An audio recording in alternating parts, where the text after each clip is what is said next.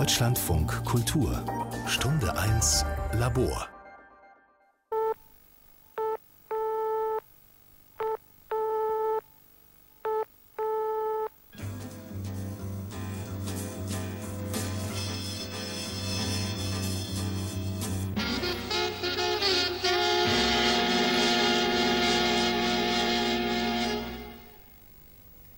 Ja, meine Damen und Herren, das ist jetzt genau eine Minute nach 20 Uhr an diesem Abend. Mein, unser 230. Gast in der Live-Sendung Portrait per Telefon, nämlich... Guten Abend, liebe Hörerinnen und Hörer. Portrait per Telefon war eine Talkshow im Fernsehen der DDR. Sie lief von 1969 bis 1990, dem Ende des Fernsehens der DDR. Moderator war einst Florian Oertel, der populärste Sportreporter des Landes. Zu Gast war immer nur eine Person. Beliebte Schauspielerinnen wie Agnes Kraus oder Manfred Krug oder Sportasse wie Kathi Witt und Teve Schur. Es kam aber auch vor, dass Menschen eingeladen wurden, die gewöhnliche Werktätige waren. Wie die Berliner Straßenbahnfahrerin Erna Meyer, die in der Sendung vom 6. März 1979 interviewt wurde und zwar durch das Publikum. Hier fragt sie Hans Kreul aus Potsdam. Ein Herr Fritz Filz oder so ähnlich aus Halle fragt, Herr Funkenhauser aus Erfurt, viele andere dazu. Ich möchte jetzt keine Namen mehr nennen, die Zeit drängt. Fragen Sie. Das war der Clou der Show, die das Telefon im Titel trug. Wobei das O wie eine Weltscheibe aussah. Das war das Teil, das man brauchte in der Zeit vor Tastentelefon und Spracherkennung um meine Nummer eingeben zu können. Porträt per Telefon wurde live gesendet, damit die Leute vor den Fernsehgeräten anrufen konnten, um Fragen an den jeweiligen Gast zu stellen, die einst Florian Oertel dann vorlas. Bevor wir einsteigen, noch einmal die Rufnummern, Erinnerung 6714 Berlin und Frau Juckisch links, Frau Nitschke rechts sind die Damen, die die Anfragen entgegennehmen. Die Damen erschienen immer wieder einmal im Bild, um Örtel Karten mit neuen Fragen zu reichen. Danke, Frau Nitschke. So gesehen stand der Titel Porträt per Telefon einerseits für ein Unmittelbarkeitsversprechen, eine Vorform des Chats, mit dem es die Sendung andererseits selbst aber nicht so genau nahm. Die Live-Übertragung tat zwar so, als würde man den prominenten Figuren nahe kommen, aber mit ihnen direkt sprechen konnte man eben nicht. Das haben viele gefragt, unter anderem Joachim Hinz aus äh, Stralsund, äh, wie ja. Sie dieses Problem eben bewältigen. Jedenfalls, Sie sagen, es ist ein Problem. Na ja, Problem. Sagen wir, es ist ein wenig irritierend. Denn ich habe mir unter dem schönen und eingängigen Titel Porträt per Telefon dann Altima vorgestellt, dass einst Florian Oertel mit jemandem telefoniert dass das Gespräch in diese Telefonleitungsatmo ertönte, auf die die Erkennungsmelodie der Sendung anspielt.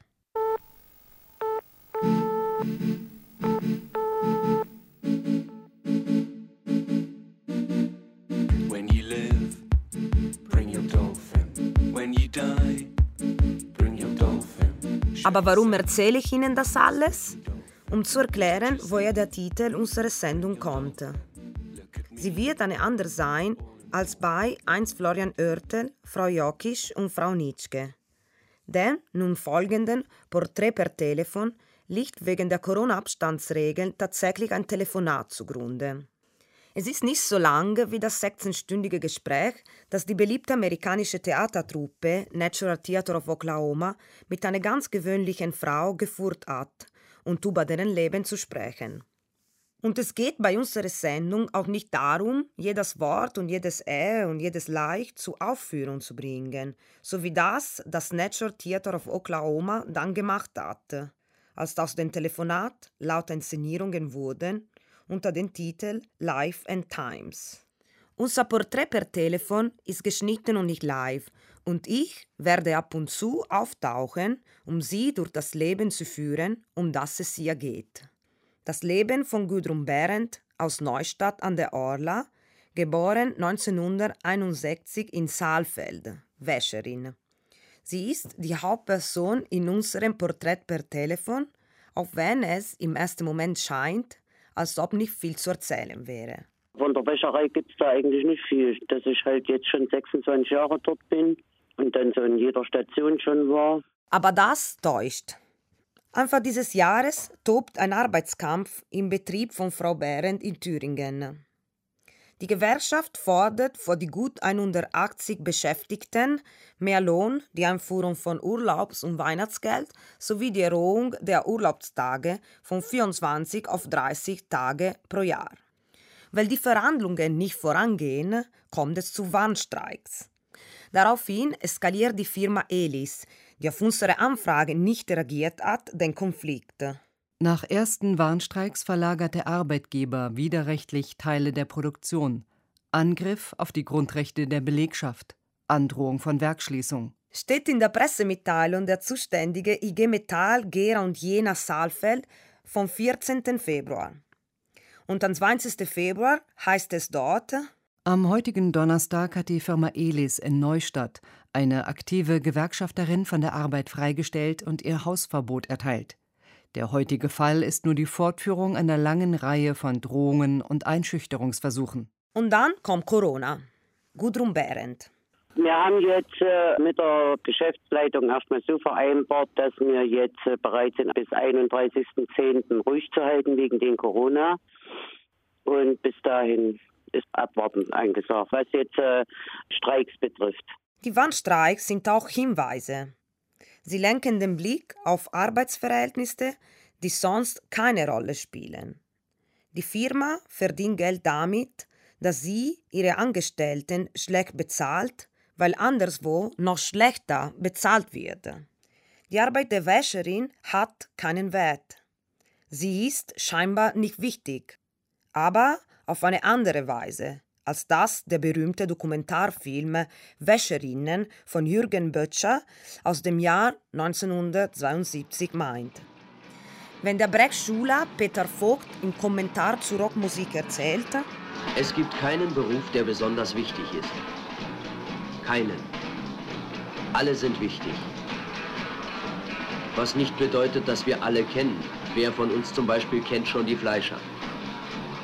Nicht der im Laden, der die Wurst verkauft, sondern die sie herstellen, die Lehrlinge in der Wurstfabrik.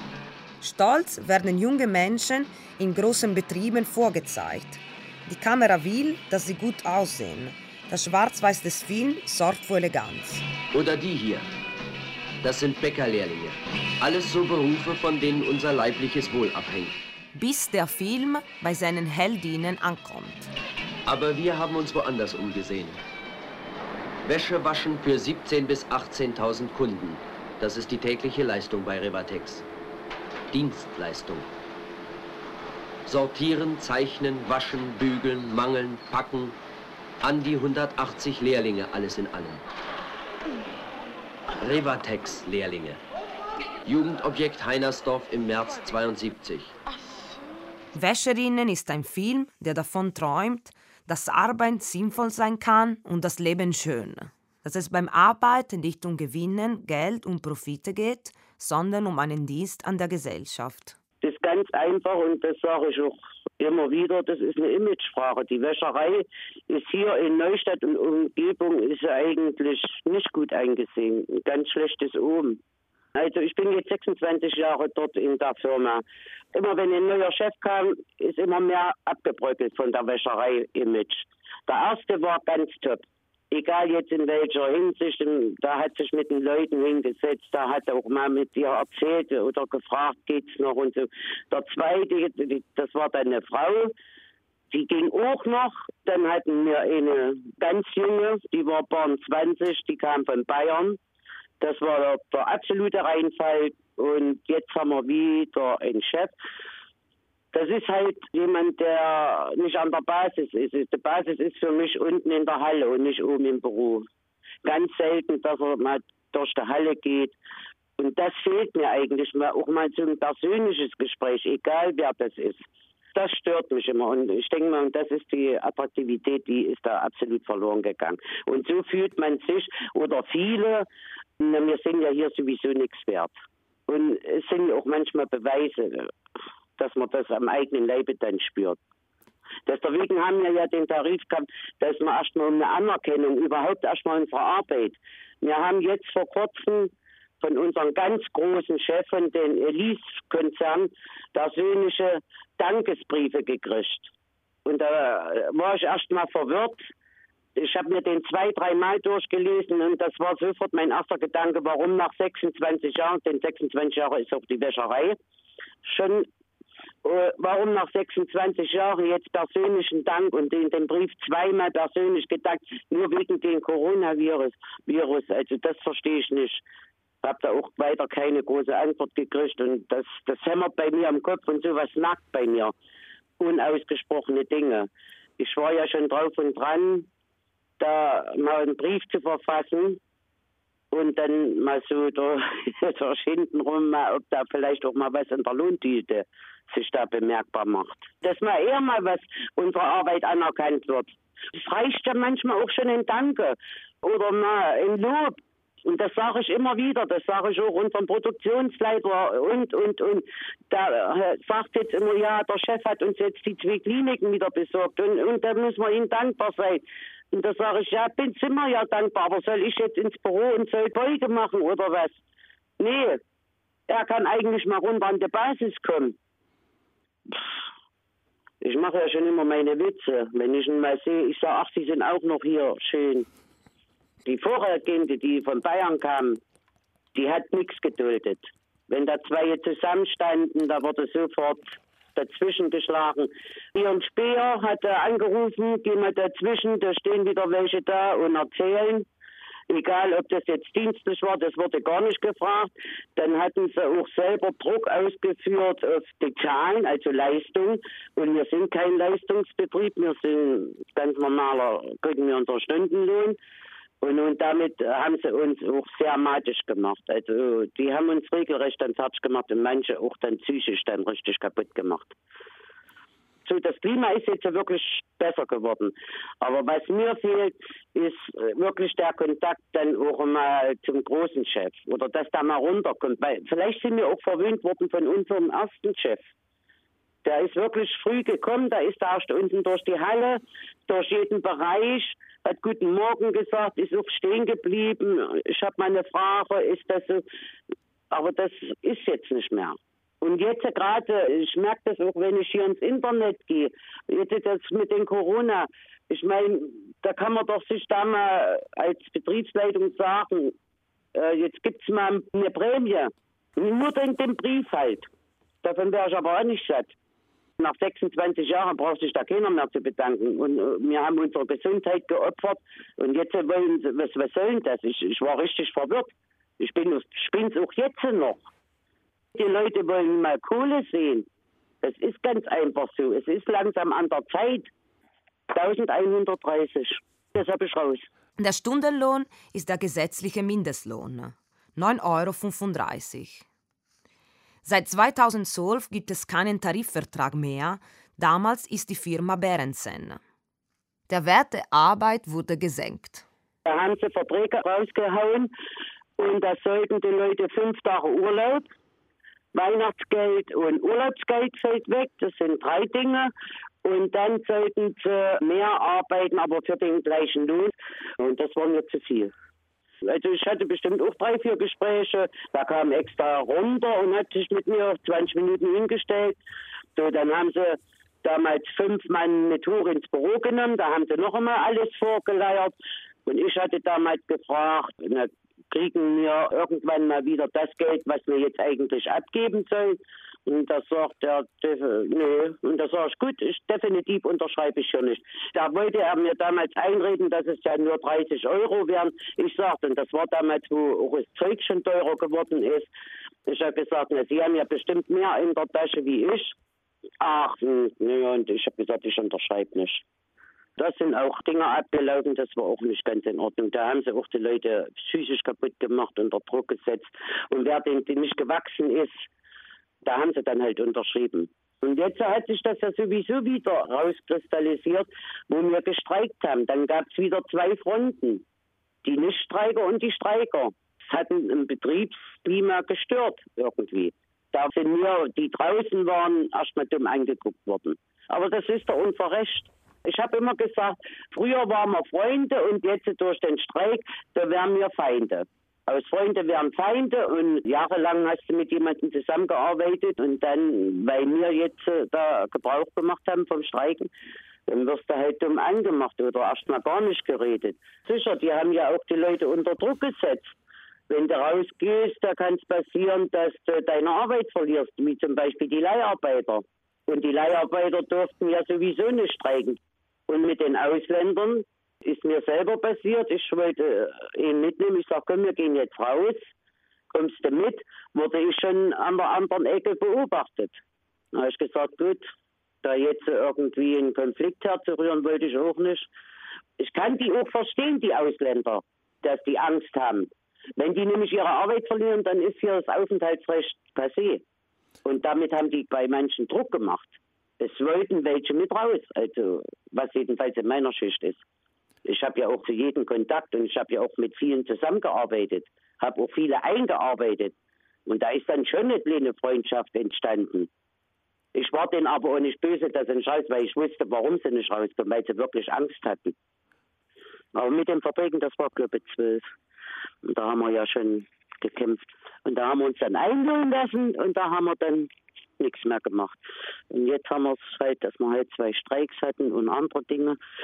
Aber jetzt sind wir ja wieder gehemmt von unserem Kampf. Wegen Corona. Das mit dem Kampf ist für Gudrun Behrendt eine Frage des Prinzips. Es muss alles seine Ordnung haben, also zu jedem Respekt, alles gut. Wenn ich dann merke, dass ich ungerecht behandelt werde oder andere, dann bin ich sofort dabei. Also das kann ich überhaupt nicht leiden, sowas. Ich bin so erzogen worden. Ich muss dazu sagen, ich habe äh, zu DDR-Zeiten damals meinen Meister gemacht, Meisterschule. Dann habe ich ja in der Wäscherei angefangen und da war ich 14 Jahre Vorarbeiter in einem Bereich. Das war nicht immer ein Zuckerschlecken. Ich weiß ja genau, wie Meister oder, oder Vorarbeiter, du sitzt immer zwischen zwei Fronten deine, die du unter dir hast und dann der Obrigkeit. Und ich hatte eigentlich immer gedacht, dass ich damit klarkomme. Aber ich musste auch in den 14 Jahren sehr, sehr viel, wie sagt man noch, Dreck fressen. Hm. Am schlimmsten war es nachher, wenn aus den eigenen Reihen dann noch geschossen wurde. Also gegen mich persönlich dann. Dass sich die Obrigkeit und die sich verbündet haben. Und ich bin ja damals auch ganz unsanft als Vorarbeiter abgelehnt worden. Ich bin außen freigekommen und da haben sie mir dann halt an den Kopf geknallt, du bist nicht mehr an den und dem Bereich mit dem heutigen Datum. Ja, ich habe damals Beschwerde eingereicht bei der Geschäftsführung. Das ist dann mein Kampf. Wenn ich merke, dass ich ungerecht behandelt werde und ich in Recht bin, also dann ist nicht gut Kirschen essen. Dann gehe ich bis aufs Äußerste. Ich war halt immer ein Rebell. Also was, was mich gestört hat, hatte ich angesprochen. Ob das gepasst hat oder nicht, ist mir egal. Ist mir auch egal, wer da vor mir stand. Was raus muss, muss da raus. Es ist manchmal gut gegangen, manchmal bin ich auch auf die Nase gefallen. Das ist halt so. Mein Vater hat immer gesagt, ne, du mit deiner großen Fresse fliegst doch mal hin. Ich sage, ja, soll ich ein Herzdrücken sterben? Nee. Aber wenn ich Zweifel habe, ne, dann lass ich's. Dann probiere es halt ein bisschen hintenrum zu klären. Nee, ich kläre meine Probleme entweder unten in der Halle. Und so schwerwiegend sind meine Probleme nicht. Ich bin alleinstehend, ich lebe mein Leben, gehe auf Arbeit und habe Spaß am Leben. Und das lasse ich mir auch nicht nehmen. Und wenn dann unten mir in der Wäscherei da mal richtig was auf dem Magen steckt, dann suche ich mir einen Ausgleich. Zum Beispiel Kugelschreiber sammeln. In den Kitteln und Kasachs aus Kliniken und Seniorenheimen, die in die Firma zum Waschen kommen, werden nicht selten Dinge vergessen. Häufig sind das Kugelschreiber. Die Stifte hatte Gudrun Behrendt eine Zeit lang gesammelt, wie sie vor Corona uns schon mal erzählte, vor einem kleinen Beitrag. Also Kugelschreiber finden wir nach wie vor. Mit den Kugelschreibern habe ich damals angefangen, da war ich aber drinnen in der Halle. Und irgendwie bin ich da mal drauf gekommen, oh, hier hast du mal ein paar Kugelschreiber und ich mache sehr viel Kreuzworträtsel. Und so fing das eigentlich an. Das könnte so 98 gewesen sein. Denn damals war ich gespannt, was sie raushauen hier zum Jahrhundert. Aber da war nichts Weltbewegendes jetzt im Jahr 2000. Es gibt mitunter sehr, sehr schöne Kugelschreiber. Also ich habe nicht jeden genommen. Sie mussten dann schon was haben. Sie mussten eine ordentliche Schrift haben, wie Werbung und so. Oder der war ein Kugelschreiber, da konnte ich rausziehen, wie ein Rollo. Und das war für die Eiswerbung. Fand ich cool.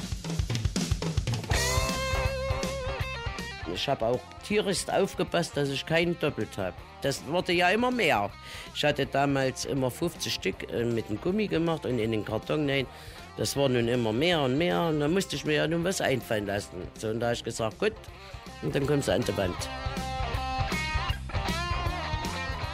Na, ich habe von so einem Schreibblock hinten den Deckel genommen und in einen Zentimeter breiten Streifen geschnitten, quer.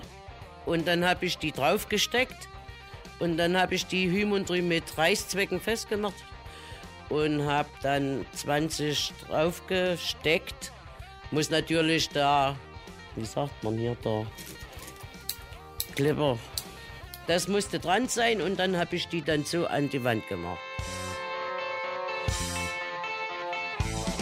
Am Anfang wild durcheinander und dann habe ich versucht, ein System reinzubringen. Nach Farben habe ich nicht sortiert. Und Raritäten sind bei mir in die Extrabox gekommen. Und so war ein ganzes Zimmer tapeziert mit 4000 Stück. Genau 4000. Ich habe bei 4000 aufgehört. Und mir hat das dann auch gefallen. Mir hat es dann auch die Ruhe gegeben und mir haben auch viele geschenkt. Also wenn sie mir Freude machen wollten, Kugelschreiber. Da bin ich dann manchmal so in den Zimmer gewesen.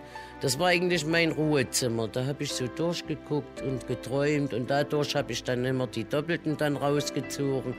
Ich konnte dann auch bei vielen sagen, von wen ich sie habe und wo sie herkam. Und das dachte schon einwandfrei. Bis 2015. Und da hatte ich es noch ein Jahr und dann habe ich es langsam abgemacht.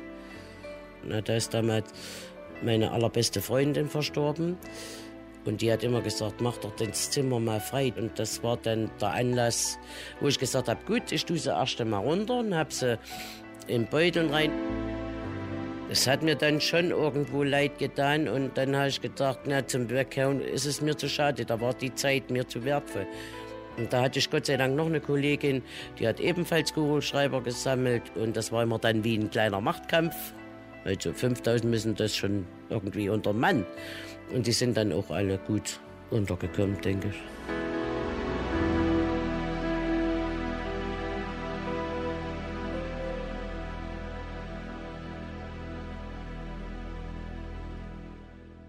Also Kugelschreiber. Zum Beispiel. Und jetzt ist es die Musik. Ich war jetzt zwei Wochen krank und ich war wirklich nur immer einen Tag zum Einkaufen draußen. Ich bin wirklich drinnen geblieben. Dann war ja das schöne Wetter und dann habe ich mir meine Anlage angemacht, raus auf den Balkon, Kopfhörer drauf und dann Beschallung. Und da kommt man auch schön runter.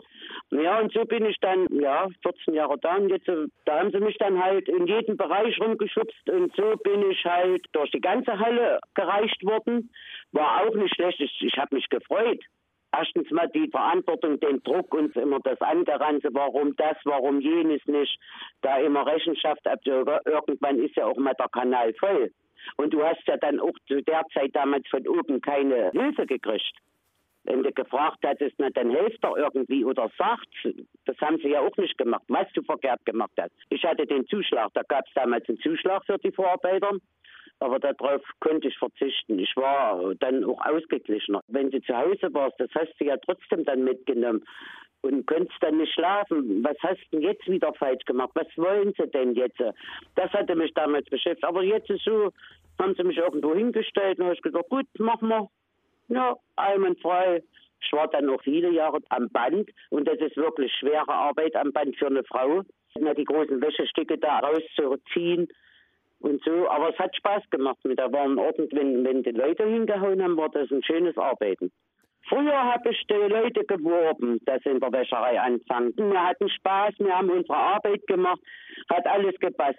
Und da mit dem Chef konnten wir auch machen, da kam er zu mir, Frau Behren, gucken Sie mal drauf, ich habe hier eine Bewerbung. Sie kennen doch so viele. Und da waren halt viele, die ich schon kannte. Dadurch, dass wir zu DDR-Zeiten oben den großen Schweinestall hatten oben in der Kim. Da waren halt sehr viele, die dann in der Wäscherei gelandet sind. KIM ist die Abkürzung für Kombinat Industrielle Master. Der volkseigene Betrieb wurde auch SZM genannt, Schweinezucht und Mastanlage. Am 1. Mai 1978 wird der VEB eröffnet. Und durch die Lehre bin ich nach Neustadt gekommen. Ich habe damals hier in Neustadt meine Lehre gemacht, 77 bis 79. Da war dann oben die Schweinemastanlage eröffnet und neu. Und da war ich Lehrling. Und da habe ich da meine Lehre gemacht. Ja, dann habe ich hier mein Zimmerchen gekriegt, die erste Zeit. Und so habe ich mich dann dort hochgearbeitet bis zum Meister. Und dann habe ich noch andere Lehrgänge gemacht. Da hatten wir eine große Brigade mit oh, 25 Mann. Ja, und da war ich damals 14 Jahre oben mit Lehrer. Es hieß damals Zootechniker Mechanisator. Ja, weil ich mich für Tiere interessiert hatte, das hatte mir Spaß gemacht. Und das Schönste war ja dann, du hattest ja schon in der 10. Klasse damals Traktorprüfung und im Traktor war ja damals die Mopedprüfung mit drin. Und da hatte ich ja schon in der 10. Klasse mein Moped gehabt. Das war schon attraktiv. Ja, ich habe das aber auch nie bereut. Ich wollte dort auch bleiben. Ich war ja da auch lange oben in der Kim. Als Besamer. Firma wurde angeliefert und wir haben das dann besamt. Alles Handarbeit gewesen. Das waren dann zwei Produktionshallen komplett vom Ferkel bis zur großen Sau. Und das waren dann auch Bereiche, wie zum Beispiel die Läufer, das waren halt Läufer bis zu 35 Kilo. Und dann sind die dann Rinder entweder in die Mast oder in die Zucht gekommen. So, und wenn sie in die Zucht kommen, da wurden sie von uns glücklich gemacht als Besamer. Dann haben wir gewartet, bis sie dann geferkelt hat. Naja, und dann gab es halt die Abferkelung. Und da war halt Mutter und Ferkel in einer Bucht und das musste auch betreut werden. So, wenn sie dann gute Ferkel und viele Ferkel gebracht hätte, da wurde sie wieder zur Zucht auf und da war das dann eine Altsau. Ja, das war schon interessant. Die Mast, die wurde dann verladen, sind dann verkauft worden. Und in den Westen gebracht. Die Transitautobahn Berlin-München ist nicht weit. 50 Kilometer südlich beginnt Bayern. Die Schweinemastanlage ist das Gegenbild zu Böttchers Wäscherinnenfilm. Die Idee von der gesellschaftlich nützlichen Arbeit ist korrumpiert. Es geht um Effizienz, die DDR braucht Devisen und spielt vor dem Westen das Billiglohnland. Die Zahl der Tiere ist sechsstellig. Bis zu 80 Prozent der Produktion werden exportiert. Die Umwelt leidet ist dann einfach zu groß geworden. Ich meine, die Umwelt, die hat echt gelitten durch die Gülle und so. Das könnte man dann wirklich nicht mehr mit einem Gewissen vereinbaren. Ja, und die Grünen haben dann halt gesorgt, dass das, und da hieß es dann zumachen. Da in der Gülle kenne ich mich nicht aus, da war ich nicht, da waren nur Männer damals. Und, und die haben sie dann nicht mehr verschleudert können. Das hat in der Umgebung dann gestunken immer. Da war ja auch Wald und das ist alles kaputt gegangen. Ich, wo das nachher abgerissen war, die, die Stelle, da war ich mal oben, also das hat schon gelitten. Das hat man gar nicht so mitgekriegt, wo wir da gearbeitet haben. Ich meine, jetzt ist ja da oben Müll, Plaste, Verarbeitung. Oben und unten sind bei Gudrun Behrendt die Ortsangaben vor damals und heute, vor DDR und Bundesrepublik. Oben lag die Mastanlagen, unten liegt die Wäscherei in einem Gewerbegebiet östlich von Neustadt. An dieser Stelle der Erzählung wird es interessant, weil die üblichen Vorstellungen von der Arbeit in den verschiedenen Systemen durcheinander geraten. Das war ein angenehmer Stress. Ich musste zusehen, dass hinten raus viel rauskommt. Und das war dann mein Ansporn. Wenn ich mehr rausgebracht habe oder die Sau hat mehr rausgebracht, habe ich ja das in der Lohntüte gemerkt. Ein Teil war als Grund, ich habe ja auch nebenbei noch die Lohnabrechnung gemacht, als Meister musste man das ja mal, dann hattest du deine Leistungsprämie gehabt. Und die hast du dann verteilt. Wer jetzt äh, gut war, konnte dann auch mehr verdienen. Deswegen habe ich ja damals auch unten gesagt, das ganze Lohnsystem ist da unten kaputt wenn die Arbeit so schwer ist wie am Band, sollen sie doch wieder Erschwerniszuschläge reintun. Oder wie mir jetzt im Waschhaus. Auch, wir müssen auch die großen Wäschesäcke wuchten. Wir arbeiten mit Fleckenwäsche, besonders behandelt werden die mit Chemikalien. Da stehst du auch mit einem Schnuffi dort. Das kann doch anerkannt werden. Sowas hatte ich vorhin mit Stimulierung gemacht. Und da sind die bestimmt auch ganz anders dabei, dann die Leute wieder. Oh, es sind schon 28 Minuten um, mein lieber Mann. Die Zeit äh, Ja, wir haben noch, liebe Zuschauer, zu hören. In dem Fall einen zweiten Ausschnitt, äh, zweiten Ausschnitt vorbereitet. Und zwar Hippie Bus to Spain von Family Flodder.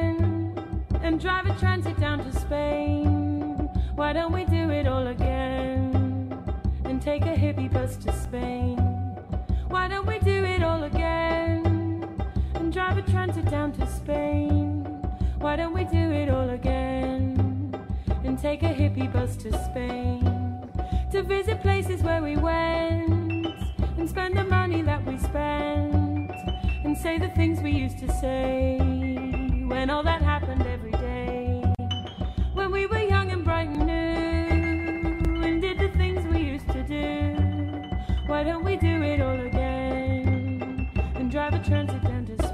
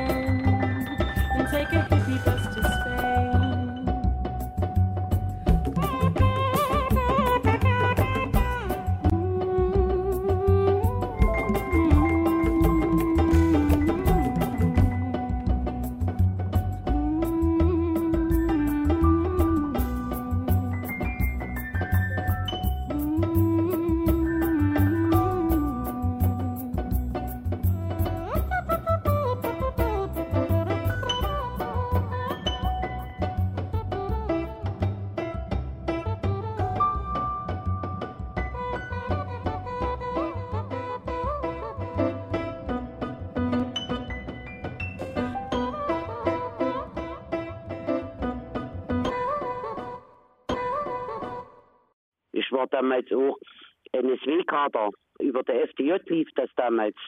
Da bin ich ins nicht-sozialistische Land verreist. Da war ich in Hamburg, das war aber meine allererste Reise. Dann war ich in Spanien, in Griechenland. Ich habe auch im Jahr zweimal Urlaub machen können, was ich jetzt nicht mehr kann. Ja, weil das Geld nicht da ist. Vielleicht wundert sie sich an dieser Stelle, weil schon wieder etwas verdreht scheint zwischen damals und heute, zwischen DDR und Bundesrepublik, zwischen oben und unten im Leben von Gudrun Behrendt.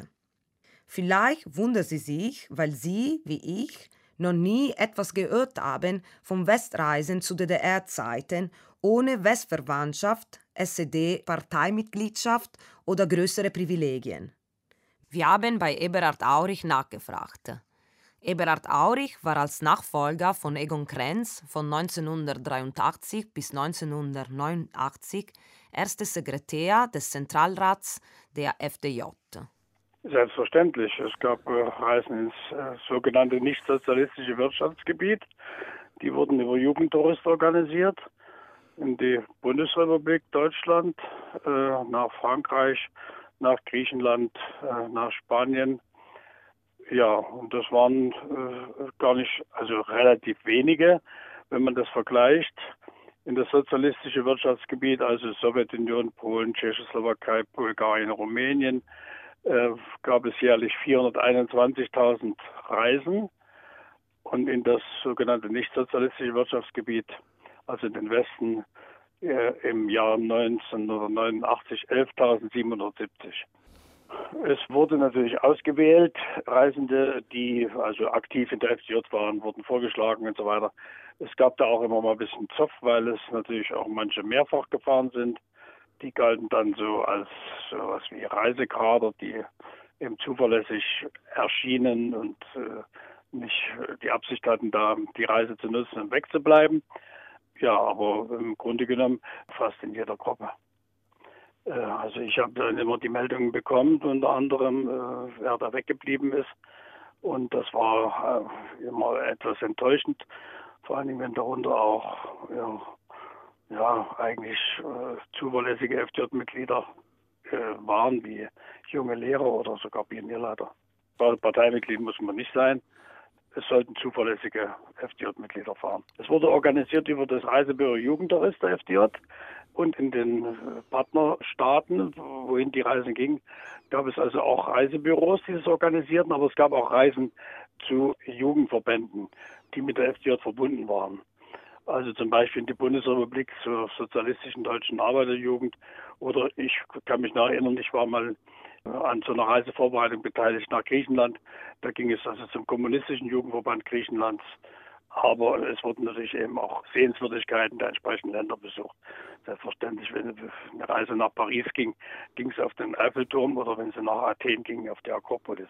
Die Preise, naja, das war so, dass es ja auch Gegenreisen gab, also von den Reisebüros aus dem Westen, die in die DDR kamen, sodass es also einen gewissen Ausgleich gab der Kosten. Aber es gab auch eine gewisse Valuta-Unterstützung, dass wir das überhaupt bezahlen konnten und haben also das in Valuta im Westen bezahlt. Das war auch einer der harten Gründe, weshalb es sehr beschränkt blieb und nicht die entsprechende Valutamenge hatten. Ich kann mich noch erinnern, 1989, als dann das Reisebegehren stärker wurde, war unsere Forderung dann, die Valutamenge zu erhöhen, damit wir mehr Reisen organisieren konnten. Aber das ging dann äh, im Zusammenbruch runter. Und das hat mir damals schon Spaß gemacht. Da hat man äh, junge Leute kennengelernt und, und, da ist dann auch manchmal eine Freundschaft entstanden. Und das habe ich dann für mich ausgemacht, dann jedes Jahr zwei Reisen zu machen. Immer mit der Mutti dass die Oma ein bisschen rauskommt damals. Da war ich halt viel in der Sowjetunion. Da sind wir auch mal mit dem Zug gefahren, drei Tage, war auch sehr herrlich. Oder mal eine Schiffsreise. Und dann war immer eine Reise ins nicht-sozialistische Land. Ich habe damals absichtlich mit Hamburg angefangen. Das ist Deutsch, dass man sich da erstmal dran gewöhnt. Und dann war das Griechenland und Spanien. Das war gar nicht mal groß, die Auswahl. Mexiko war damals noch dabei, aber die war damals sehr teuer. Die hat damals, glaube ich, 2500 Mark gekostet. Also, naja, die NSW-Reisen, sage ich mal. Hamburg, da war Taschengeld drin. Und, und die war, glaube ich, unter 1000. Glaube, 800 oder 900. Und die anderen Reisen, Spanien und das, das waren sieben Tage und die, das war immer 1250 so ungefähr. Das Taschengeld, das war schon begrenzt. Das hat uns ja nicht gestört. Wir haben ja sehr viel geboten gekriegt oder es wurde viel in der Reisegruppe auch unternommen. In Hamburg haben sie uns auch dann immer von der Jugend der Berge nach dem Frühstück immer geholt. Tagsüber ist da, da kannst du wirklich rumlaufen, da brauchst du auch keine Angst zu haben. Aber da geht es dann wirklich erst um 10, um 11 dann los. Na, wir waren an der großen Freiheit 23 und da sind wir auch in meinen so einen Club rein, wo da eine Band gespielt hat, da kann ich mich noch ganz gut dran erinnern. Die Gruppe hieß La Kritz und da sind wir nämlich gesagt, komm, das ist was zu essen, das ist recht gut, wir gucken mal, was sie Ja,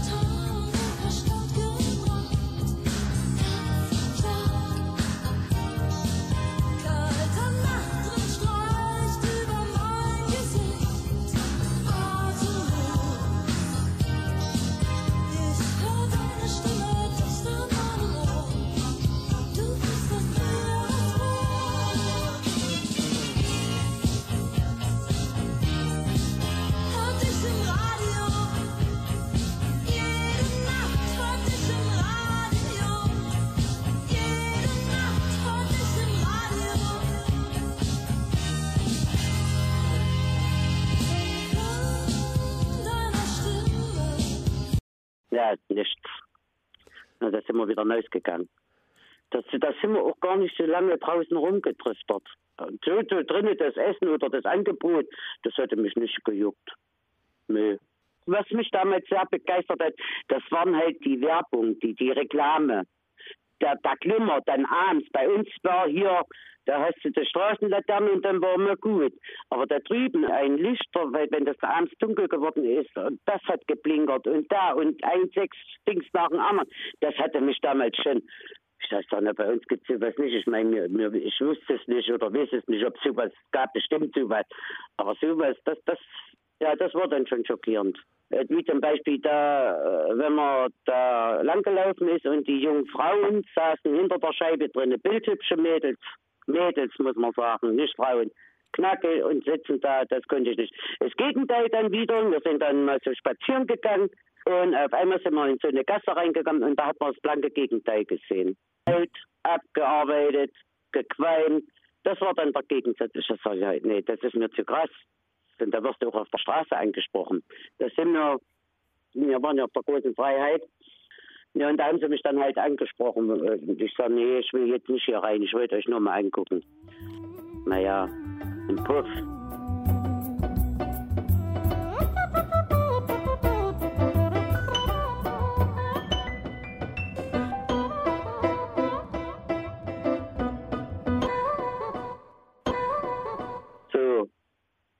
Jetzt geht gar nichts mehr mit Urlaub. Na, jetzt hat, da war ich in Bayern, da habe ich jemanden dort besucht. Solche Reisen mache ich dann jetzt halt erst einmal für mich. Da war ich privat bei jemand, das war auch sehr schön, mal eine andere Gegend. So Reisen ist nicht mehr. Das wurde dann irgendwie immer wünschen. Ja, wenn ich so gucke, ich meine, muss ja auch einkaufen, man sieht ja auch, es wird ja alles teurer. Ich habe ja auch nebenbei noch meine Hobbys. Ich will ja auch mit Musik, ich will mir ja auch mal was leisten können. Und so habe ich das dann halt für mich ausgemacht zu DDR-Zeiten habe ich wirklich sehr viel bereist.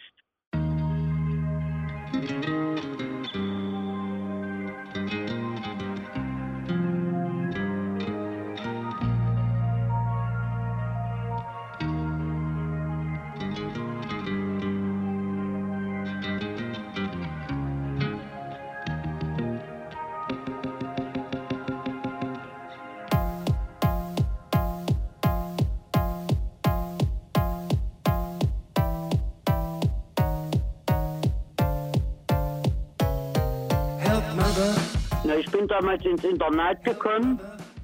Ich wollte ja auch weg von Saalfeld. Ich hatte mir das auch ausgesucht. Ich hatte ja das auch schon in der 9. Klasse Ding festgemacht. Und da konnte ich mich dann bis dann die 10. Klasse Prüfung und so, konnte ich mich ja darauf vorbereiten, dass ich wegziehe. Also ich, aber dass ich mal hier bleibe, ja gut, muss ich dazu sagen, mein, mein Vater ist damals gestorben, da war ich im zweiten Lehrjahr. Und da habe ich zu meiner Mutti gesagt, äh, lass mich die Lehre fertig machen. Und wenn du bis dahin keinen Bekannten oder einen Freund wieder hast, dann komme ich wieder zurück und dann wäre ich in der Maxit. Ich wollte aber meinen Beruf erst zu Ende machen. So, und das hat sich dann ergeben. Sie hatte dann jemanden kennengelernt, weil ich sie nicht alleine lassen wollte in dem Haus. Und da habe ich gesagt, dann hat sich das erledigt und dann bin ich dann hier geblieben und, und bin ja trotzdem alle zehn Tage, vier Tage heimgekommen. Von daher, ich bin dann auch viel mit meinem Motorrad oder Moped heimgefahren. Das sind 35 Kilometer. Das war jetzt nicht so eine Entfernung. Die sind auch zu mir gekommen, wo ich noch mein Zimmer hatte, wo ich fertig war mit der Lehre, waren wir in Wohngemeinschaften, da hatte jeder ein Zimmer gehabt. Das war auch schön. So, ich war eigentlich nur manchmal zum Schlafen hingekommen.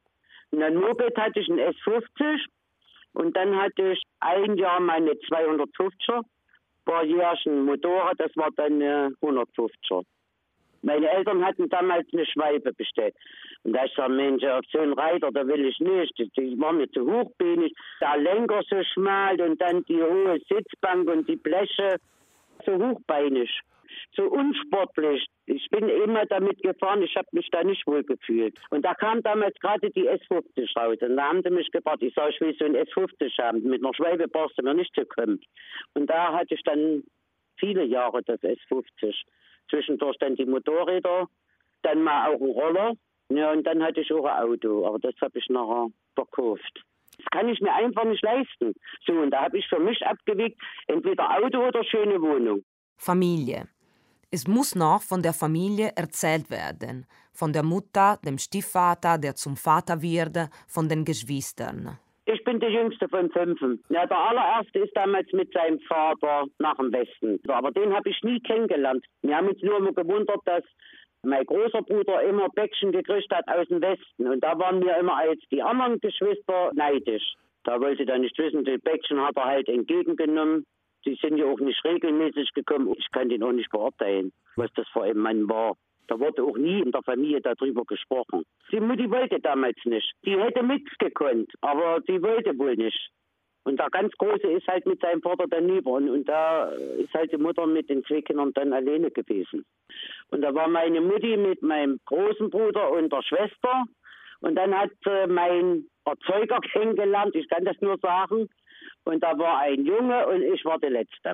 Mein Erzeuger war Alkoholiker. Und da haben wir bei Zeiten mitgekriegt, was das ist. Da hat uns verwackelt, da hat die Mutti verwackelt. Und da ist er dann geschieden worden, die zwei. Ja, und da war es dann aus. Er wollte dann, da war ich glaube noch in der Lehre, mich mal kennenlernen und wollte mir was zukommen lassen. Er hätte jetzt Geld, weil er ja auch keinen Unterhalt damals gezahlt hatte. Ja, da haben wir einen Treff ausgemacht damals in Salvet. Ich sage, ich bin da nicht scharf drauf. Aber die Mutti sagt, ich will doch nur mal wissen, ob der kommt.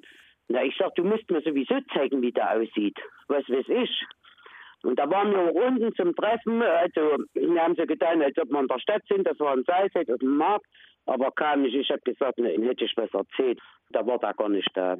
Ich hatte da auch kein Verlangen danach. Da waren eigentlich nur schlechte Erinnerungen. Mit der Scheidung der Mutter wird es besser. Dann hat sie meinen Stiefvater kennengelernt. Da bin ich gerade in die Schule gekommen. Und da habe ich immer gesagt, der hat erst mal aus uns Kindern gemacht. Sonst hätte ich nicht gewusst, was aus uns geworden wäre. Die Mutti musste arbeiten. Der Große hatte nachher seine Lehre schon und da hatte seine Arbeit. Die Schwester war im Heim. So, und dann waren wir zwei Kleine noch. Äh, ich weiß nicht, was da geworden wäre. Und dann hat sie unseren Stiefvater, also was mein Stiefvater, ich habe da nicht Stiefvater gesagt, meinen zweiten Vater dann kennengelernt. Die Mutter arbeitet zuerst als Wäscherin. Die hatte auch in der Wäscherei gearbeitet, aber in der Reinigung. Chemische Reinigung war das damals zu DDR-Zeiten. Ja, und dann, wo sie meinen Stiefvater kennengelernt hatte, da ist sie dann in der Maxhütte. Mit da haben sie jahrelang gearbeitet. Vater war Brigadier in der Maxhütte und die Mutti war in der Gasleitung damals. Also Schaltpulte kontrollieren und so. Die saß im Warm und die hatte da keine körperlich schwere Arbeit. Die hat da sehr viele Sachen gestrickt, sag ich mal. Da waren sie auch jahrelang Schichtarbeiter. Und die Schwester, die ist dann irgendwann mal ins Heim gekommen. Und wir haben sie dann meistens immer in Serien abgeholt, dass man Serien bei uns macht, zu Hause. Daran kann ich mich noch erinnern. Die hat dann ganz andere Wege. Durch das Heim war die ja in der Betreuung. Und wo die dann volljährig waren, da hat die Betreuerin, der praktischerweise, die ist glaube ich damals nach Eisenberg gekommen, eine Wohnung und einen Beruf und alles gegeben. Und da war die dort untergebracht und auch versorgt. Und die hat ja dann ihr Leben dann selber gestaltet. Die wohnt jetzt wohl in Zwezen, wo dann die Mutti gestorben war. Da habe ich damals alles rübergefahren. Das war dann das letzte Mal, wo ich sie gesehen hatte. Das war 1996. Die Mutter stirbt mit 65 und wenig später der ältere Bruder mit einfach 40. Der hatte seine Frau über seine kleine Schwester kennengelernt. Ich bin noch in der Lehre und da hatte ich eine Freundin mit heimgenommen. Na, da war es dann passiert. Da haben die sich kennengelernt und lieben gelernt und da hat er dann mit ihr dann eine Zukunft aufgebaut, ihr eigenes Leben dann. Da sind sie dann von Saalfeld in ein Dorf gezogen, da hatten sie ein Haus und dann auf einmal wurde damals mit der scheiß Ausreise, wir haben sie erst viel später erfahren, dass er die Ausreise gestellt hat, wollte uns ja nicht in Konflikt bringen. Ja, und da ist er dann noch im Westen. Und da war aber lange Funkstille. Warum auch immer, das weiß ich nicht. Und irgendwann hat er sich dann gemeldet. Aber das war noch die Zeit, wo er sich dann scheiden lassen hat. Im Allgäu, in Menning hieß es. Wir haben uns dann immer Weihnachten getroffen, zu Hause in Saalfeld. Da ist dann von Mengen immer gekommen und da hat er mich hier in Neustadt dann mitgenommen. Da sind wir dann immer zusammen hin und haben dann die Feiertage da drüben oder Ostern haben wir uns mal gesehen. Da haben wir uns dann immer ausgemacht, wann wir uns sehen. Wir haben immer Seppi zu ihm gesagt. Da ist dann immer der Seppi dann halt auch gekommen. Da hieß Jürgen.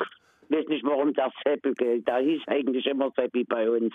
Aber bestimmt, weil er mal Lederhosen anhatte. 1996, als die Mutter und der große Bruder sterben, war Gudrun Bären 35. Das war aber nicht der erste Verlust. Der jüngere Bruder Er ist gestorben. Da war ich damals elf und er 13. Ich sage, ich habe schon bei Zeiten das Leben hart gespürt. 72, genau. Und nee, der war krank. Ich meine, heute hätte man denen bestimmt helfen können. Und uns haben sie nur gesagt, er wäre maximal 25 Jahre alt geworden. Und wenn der sich eingestrengt hätte, dann wäre es da auch schon passiert.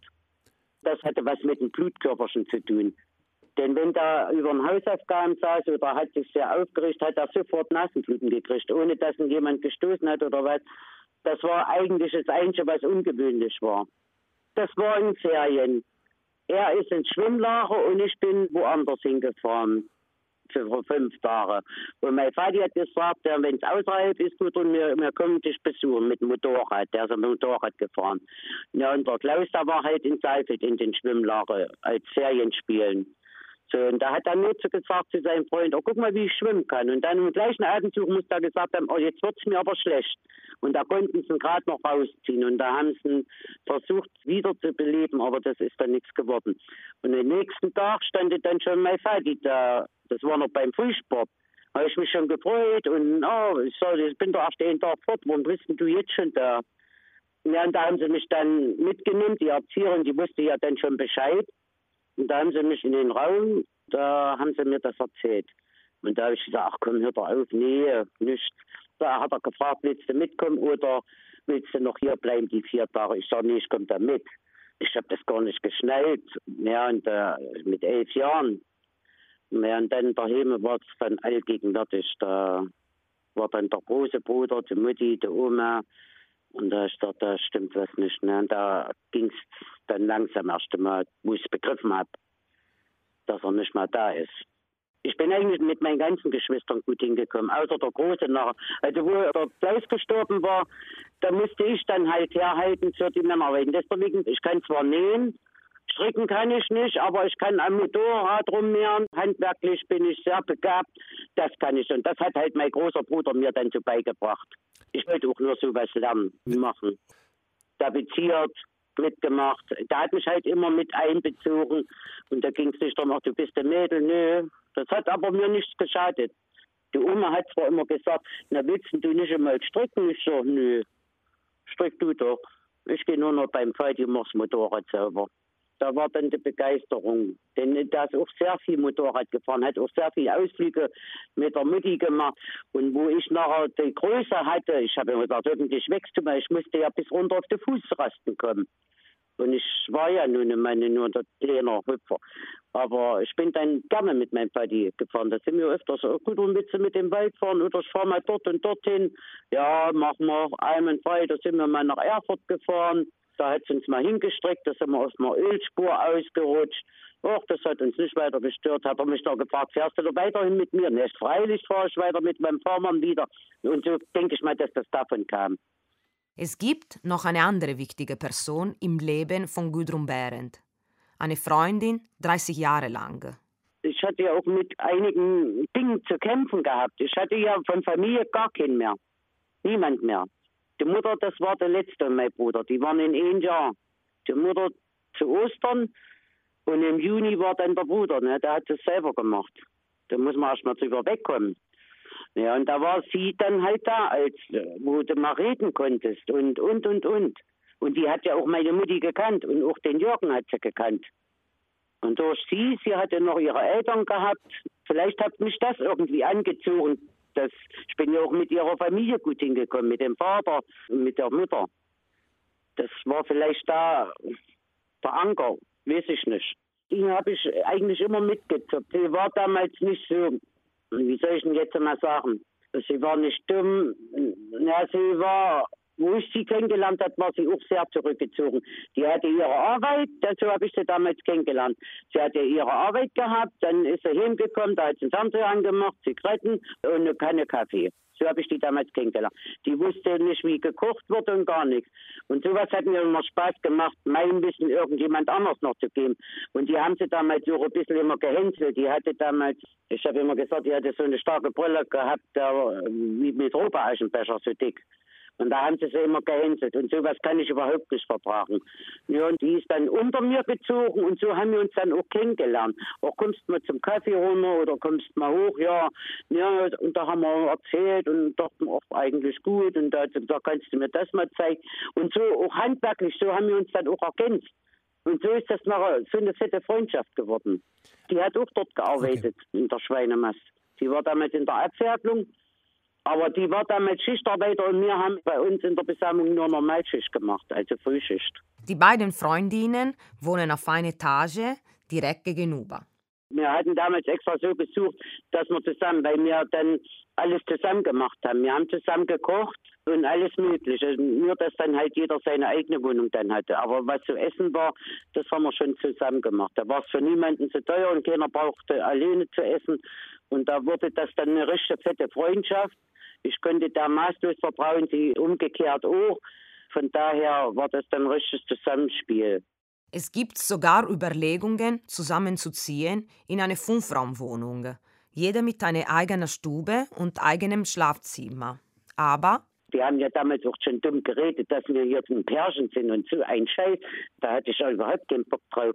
Ich sage, naja, nee, komm, da lassen wir so. Und da hat man dann halt die Wohnung dann gegenüber als ob wir ein Pärchen wären, weil wir wirklich alles gemacht haben. Wir sind auch, wenn wir einkaufen zusammen gesehen worden, wenn mal einer nur alleine gegangen wäre, wir wussten die andere Hälfte.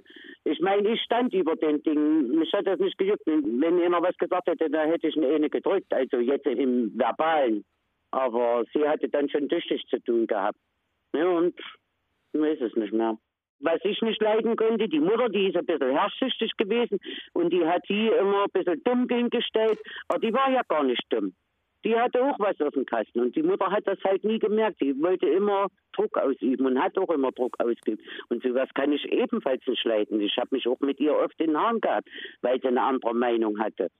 Und wo sie nachher gestorben war, habe ich nachher alles selber organisiert. Die sind ja nun dann auch nicht mehr die Jüngsten gewesen. Ich habe ihre Wohnung mehr frei gemacht. Ich habe mich um alles gekümmert. Ich habe die Beerdigung abgesichert. Und da habe ich sie dann richtig kennengelernt. Und da habe ich ja damals meine 25 Kilo verloren. So sehr abgenommen, weil das absolut nervlich war. Die Frau hat mich fertig gemacht, psychisch. Ich hatte ja gar keine Zeit in der Zeit zu trauern. Bewusst ist es mir nachher geworden, wo nachher alles vorbei war, wo sie dann auch endlich mal Ruhe gegeben hat nach einem halben Jahr, wo ich gesagt habe, sie sollte doch lieber um ihre tote Tochter trauern, wie ums Geld hinterher zu laufen. Mit sowas hatte ich zu kämpfen. Ich weiß wie kann ich als Mutter und mit fast 80 Jahren so raffgierig sein? Mhm. Das war dann abgeschlossen. Ich hatte dann alles abgegeben. Sie, ist also Erbin gewesen und habe alles dann zu ihr geschafft, die ganzen Akten. Und ich hatte ja auch das Sparbuch von ihr und musste ja noch Zeug bezahlen. Das habe ich dann alles drüben abgegeben gegen Unterschrift. Und von dem Tag an haben wir uns nie wieder gesehen. Gudrun Behrendt zieht derweil um. in eine Zweiraumwohnung. Da habe ich erst mal gemerkt, dass ich trotzdem noch getrauert habe, obwohl das wird jetzt im September fünf Jahre. In der Spätschicht war es am schlimmsten. Wenn ich gekommen bin, habe ich immer draußen noch eine geraucht und dann konnte ich erst reingehen. Es hat immer wehgetan, drüben die Wohnung leer, ist nichts mehr. Und das hat trotzdem immer noch gezerrt bei mir. Aber jetzt, seitdem ich hier unten bin, geht's eigentlich. Habe ich jetzt erstmal abgeschlossen. Neuanfang. Jetzt geht ein anderes Leben los. Und da konnte ich dann erst richtig abschließen. Und das, naja, jetzt bin ich zwei Jahre hier. Das ist heute. Gudrun Behrendt ist jetzt 59 Jahre alt. Das Arbeitsleben neigt sich dem Ende. Danach beginnt die Ungewissheit. Wenn wir doch gleich mal gucken, wenn Sie es wissen wollen, da mache ich kein Geheimnis. Das ist mir jetzt Rolle. Der letzte Bescheid, da ist beim vorigen Jahr. Rente wegen voller Erwerbsminderung, nee, das ist es nicht. Ja, doch 944. Und arbeiten muss ich bis 8.8.2027. Und da kriege ich, oh, wie hieß das? Regelaltersrente nennt man das. Gut, gell? Aber das müsste dann schon rauskommen, ein bisschen über 1000. Sonst kriege ich da Schwierigkeiten. Und man hört es doch jedes Mal, dass Rentenarmut schon vorprogrammiert ist. Absolute Angst. Gesundheit, da mache ich mir wenig, wenn es passiert oder wenn ich krank werde, dann ist es halt so. Aber die Rente, dass das nicht mehr reicht. Und ich weiß nicht mehr, haben sie damals gelernt, arbeite schön und viel, damit du was im Rentenalter hast. Naja, was ist jetzt? Das ist halt auch nicht mehr Hinterspruch. Also mit Sparen habe ich hier nichts mehr. Das geht doch nicht mehr. Wenn ich jetzt einkaufe, na, ist ja wieder alles teurer geworden. Käse und was da alles. Und ein bisschen was möchte man ja auch haben. Kann ja nicht nur Fettbrot essen, sage ich mal jetzt ganz banal. Ja, ich meine, ich habe bis dahin noch ein bisschen Zeit, aber man macht sich schon so seine Gedanken, ob du überhaupt dann noch die Wohnung halten kannst und den Lebensstandard. Und der ist ja nicht sehr groß. Ich meine, gut, mal rauchen und, und na, trinken, das gibt es nicht hier, aber man will ja auch ordentlich essen. 376, das ist okay. Nicht teurer wie oben die Dreiraumwohnung. Das ist alles in Ordnung. Sonst hätte ich die auch nicht genommen. Die ist nicht hier voll saniert. Dann wäre ich bestimmt bei 400 Euro. Und da hätte ich dann schon Probleme. Da müsste ich entweder das Rauchen aufgehen, aber das fetzt nun mal, das ist einzige Laster, was ich habe. Ja, ich sehe das immer ein bisschen lustig, aber soll man nur immer Einschränkungen machen? Ich will ja auch was erleben, noch ein bisschen. In a room, a weight injection on a chair,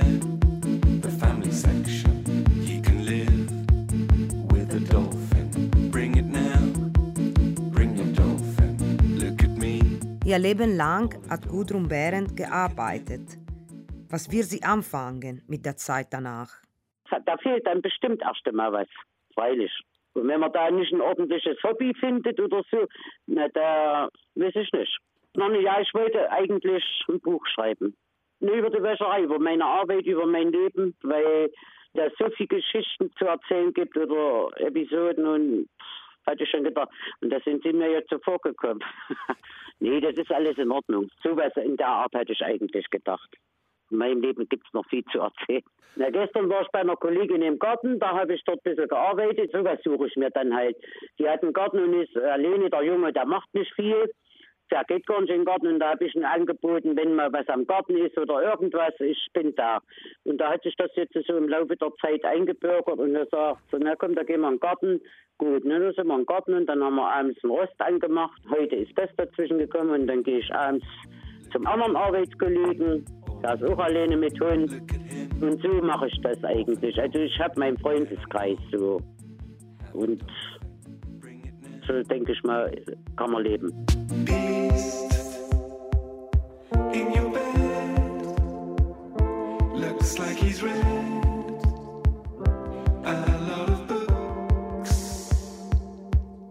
Snap.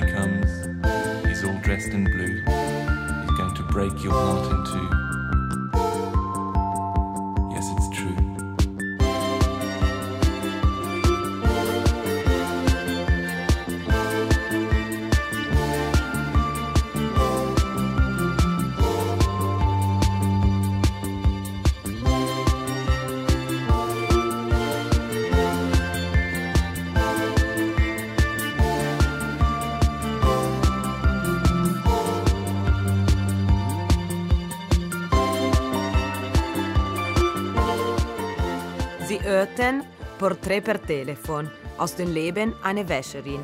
Eine Sendung von Matthias Delle. Mit Gudrun Behrendt und Eberhard Aurich. Sprecherin Barbara Becker. Technik Philipp Adelmann und Martin Kropp. Redaktion Thorsten Janczek. Erzählerin Cecilia Valenti. Deutschland Funkkultur 2020.